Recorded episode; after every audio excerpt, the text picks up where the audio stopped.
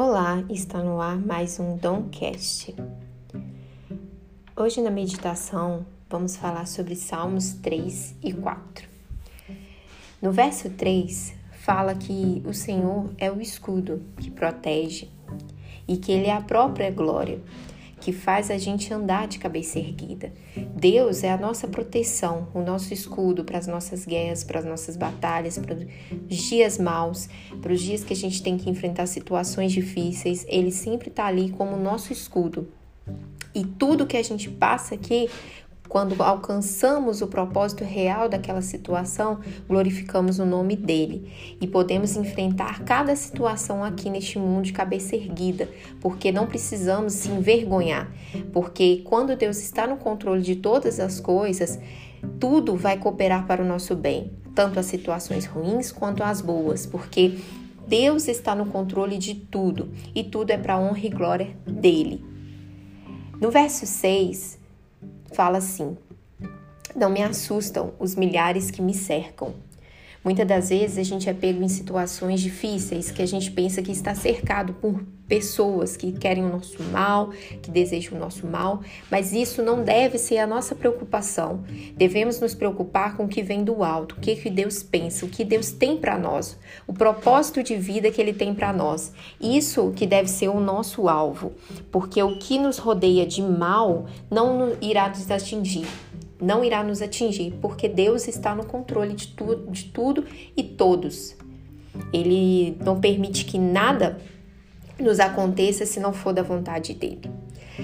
No capítulo 4, no verso 1, diz assim: Dai-me alívio da minha angústia, tem misericórdia de mim e ouve a minha oração.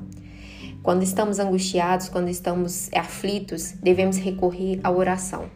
É, e não somente neste momento ruim, né? Muitas das vezes a gente é, recorre à oração somente nos momentos que a gente precisa, nos momentos maus, mas a gente deve orar a todo momento. A oração deve ser o nosso primeiro recurso e não o último, porque na hora do, que estamos bem, ela nos o que nos dá esperança mais ainda, porque sabemos que estamos sendo, sendo cuidados. Mas quando estamos passando por momentos difíceis, ela nos dá força, nos dá sabedoria, intrepidez para a gente enfrentar situações de cabeça erguida, sem pensar em desistir. Porque a oração é o nosso alicerce, a nossa base espiritual, é a base de um relacionamento com Deus, juntamente com a palavra.